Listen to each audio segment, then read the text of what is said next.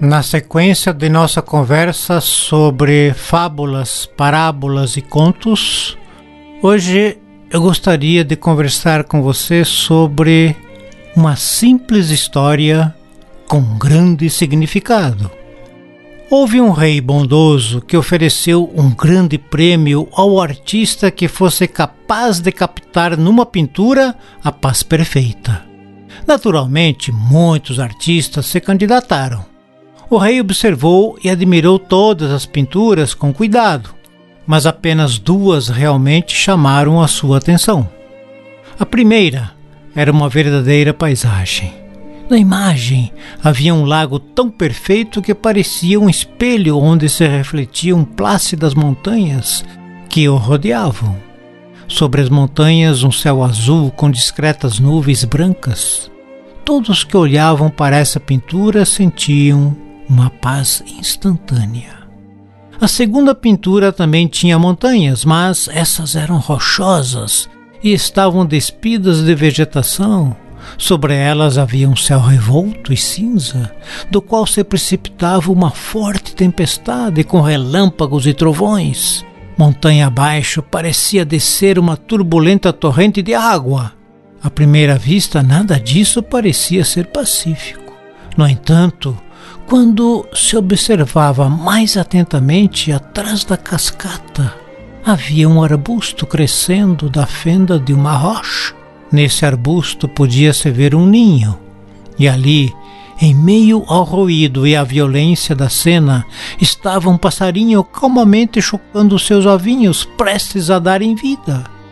Essa foi a pintura escolhida pelo rei, que explicou: Paz não significa estar em um lugar sem ruído, sem problemas, sem trabalho árduo ou sem dor. Paz significa que, apesar de estar no meio de tudo isso, nosso coração deve e pode permanecer calmo. Este é o verdadeiro significado da paz, a paz perfeita. Como se vê, a paz perfeita não significa ausência absoluta de problemas de dores ou de decepções. Felizes são aquelas pessoas que, diante dos diversos fatos da vida diária, bons ou não, corriqueiros ou inesperados, conseguem ter a serenidade necessária para não se verem diante de grandes desequilíbrios. Em muitos momentos, somente a serenidade pode nos manter num certo eixo, um equilíbrio de emoções serenidade e aquela dose de calma, de confiança de que necessitamos para ver com segurança que tudo é passageiro, que tudo deve ser sentido e, e vivenciado como experiência que nos traga um crescimento, aprendizado e, sobretudo, conhecimento de quem somos verdadeiramente. Uma grande vitória não é possível ser precedida de pequenas vitórias sobre nós mesmos. Paz, significa que, apesar de se estar no meio de tudo isso, permanecemos calmos no nosso coração. Disse Jesus: Deixo-vos a paz, dou-vos a minha paz.